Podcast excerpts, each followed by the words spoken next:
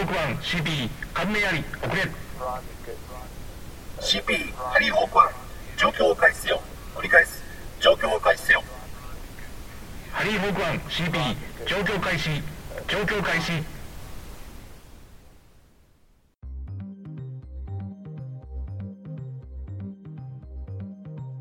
どうも、ハイマウントです。今日は2月の29日です。えーオリンピックある年なので、ウルー年ですね。で、この2月29日になると思い出すのがですね、えー昔の知り合いで2月29日が誕生日だった人がいるんですけど、えーその人が言ってたことですね。俺は2月29日に生まれたっちゃけん、4年に一度しか年取らんのよ、と。いやいや、待て待て。お前は今いくつなんや？って私は聞いたんですね。たら、4ちゃいって言いやがったんですよ。と、この野郎殴ってやろうかなと、まその時思ったんですけど、まあそういうくだらないことを思い出すのが2月29日です。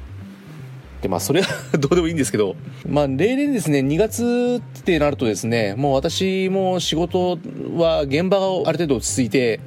もう書類制作の方がメインになってきてると。でまあ今週ぐらいはもう大体事務所にいて書類整理をしながらデータとかまとめながらパソコンに向かってやってるってことの方が多いんですけど、で、大体3月の頭ぐらいまでそれが続いて、3月の中頃から少しえゆっくりしてくるという感じではあるんですけど、今年はなぜか現場が結構後ろ倒しになってて、だいたい1月で肩がつきそうなところがですね、2月の、まあ中ぐらいまで行きたりとか、もう2月の末までギリギリ現場してたりとか、というのがあって、ようやく現場が一段落したと。いう状況です。なので3月に入ってから書類整理とかなんとかをしなきゃいけなくなっちゃったんで、結構ですね、これからが大変と。で、例年その3月、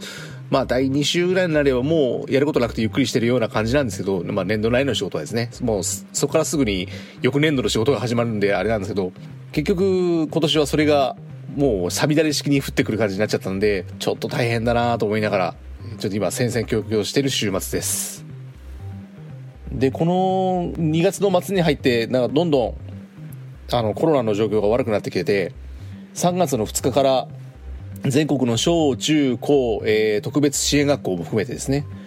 えー休校にしてくださいという、まあ、安倍総理からのお達しがあったと。要請という形になってますけど、それは国から言われたら、それは国の言う命令だよねというふうに思うところもあるんですけど、まあ私が住んでる福岡市もですね、3月の2日から、えー春休みが始まるまで臨時休校で、春休みがあって、もう次、えー学校行くときは新学期ですよという状況になるそうです。で、まあ福岡市だけじゃなくて、まあ隣接する中川とかそこら辺も含めてなんですけど、まあ子供は、あの、休みになって喜ぶのかなと思いきや、唐突に学期が終わって、もうあの友達と会えなくなるっていうので悲しいっていう子の方が多いっていうのを知ってああやっぱそうなんだなとちょっと心の痛い、えー昨日昨晩そういうのを見てて思ったんですけどね。ただ思うのがですねこれから3月2日から1ヶ月ちょっと子供がじっと我慢して家に入れんのかなというところの方が不安ですね。なんやかんや抜け出してで外にいるのが見つかって問題になるとかいうのがこれからニュースになるのかなというふうに思うところもあります。あまりねこれいい政策とも思えないんですけど正直そのどう言ったらいいのかな？正直なところですね満員電車での通勤があるとかあとオフィスに進めの状態で仕事してるとかそういう社会人がいる限りあまり状況って変わんないんじゃないかなというふうに気がするんですね。多分そこをですね、まあ2週間と言わず1週間でもや止めた方が、むしろその感染拡大の効果って減るんじゃないかなというふうに思うところもあります。まあ、もちろんあの、経済の影響がものすごいんで、あまり、いや、それをやれよというのもはばかられるところは当然あるんですけどね。で、コロナというとですね、えっと、先週、天神の方に出かけたんですけども、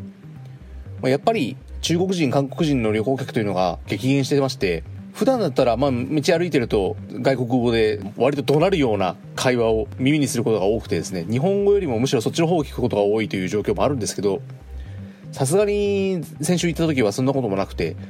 天神の街の中ってこんなに静かなんだっけ？というふうに思いました。まあさすがにね、まあ、これがいいことなのかって言われたらいいこととも一概に言えないんですけど、あ、静かなんだというのがものすごく印象的でした。もう一個印象的だったのは、福岡で感染者が出ましたというニュースが流れた後だったんですけど、マスクしてる人が思いのほか少ないんですね。まあ、私はマスクしててましてまして周りもちょこちょこマスクしてたんですけど例えばバスに乗ってて7割ぐらいマスクしてないんじゃないかなという状況です。ちょっとそれに正直びっくりしたんですけどよくよく考えてみるとあそうかマスク買えないんだと。ちょっとそっちの方であいろいろと考えるところがありました。で私もですね実は23年前から花粉症の症状が出てましてこの時期大体マスクしてるんですけど去年買いすぎまして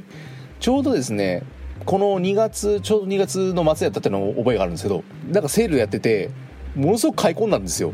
そしたら割とすぐに花粉が終わっちゃってそれ買った分がだいぶ残ったんですね。でまあ来年あるからいいんだけどただ1年間置いとくと劣化しねえかなっていうのを家族と話してた記憶があるんですね。そしたらもう今年はこのコロナですよ。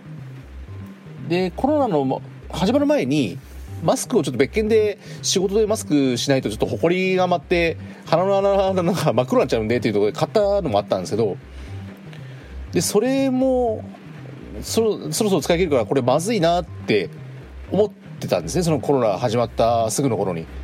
でよくよく考えたらあそっか去年花粉症の時に買ったやつがあるわと。っていうのがあって引っ張り出したらすごい数あってあこれは多分花粉が終わるまでは持つだと。そのコロナがあっても。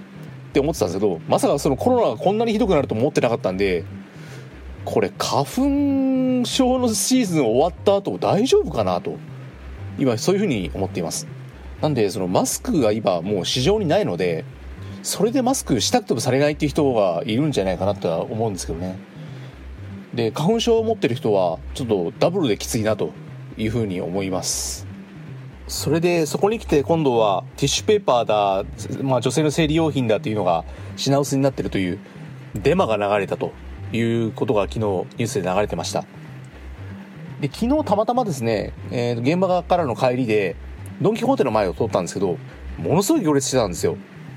なんだこの行列と思ってマスクでも入ったかなっていう話をしてたんですけどそれで家帰ったらその電話が流れてたっていうのを家族から聞いてえー、それ中国でこの間流れてたやつじゃんって 話をしてたんですよね。で中国でそういうデマが流れてましたよってニュースも流れてたと思うんですけど全く同じ内容のデマで日本人引っかかるんだなというふうに思ってました。でデマを流す人のその心理っていうんですかね。どういう気持ちでこういうデマを流そうって思うのか、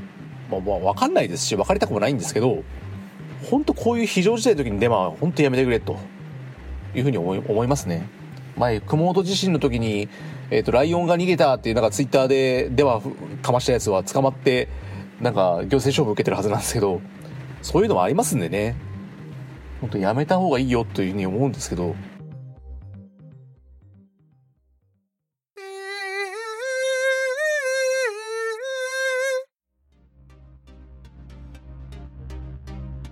まあ、とまあそんなこんなでいろいろと話してきましたが今収録の時間が9時あ9時じゃないや 9分半ぐらいえー、喋ってることになります。これからはまたバサバサ切って多分7分ぐらいしかならないんだろうなというふうに思いますけども、えー、今回のですねこの配信までテスト配信という形でさせていただこうと思ってます。で次回からですね本配信という感じでやっていきたいんですけども多分今回と同じような感じでおしゃべりをする感じかなというふうに思います。で今回の分からですね一応 Apple Podcast の方の登録もしようかなと思いますので、えー、そろそろお聞きいただけるようになるかなと思いますので少々お待ちいただければと思います。で先週はですねちょっといろいろとあってポッドキャストをやるということに対するモチベーションがだだ下がりだったんですけど完全回復ではないんですけどようやくちょっと持ち直してきて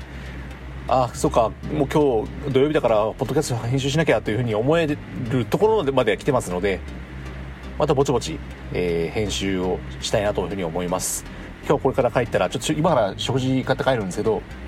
食事買って帰ったら、えー、ゆくもの編集をやろうかなというふうに思っています。でこの状況開始の、えー、編集もやらなきゃいけないですね。まあ、ということで、この週末はまたポッドキャスト編集して、また週明け現場に行ってきます。ちょっと現場がね、入っちゃったんですよ。はい、ということで、えー、これで失礼いたします。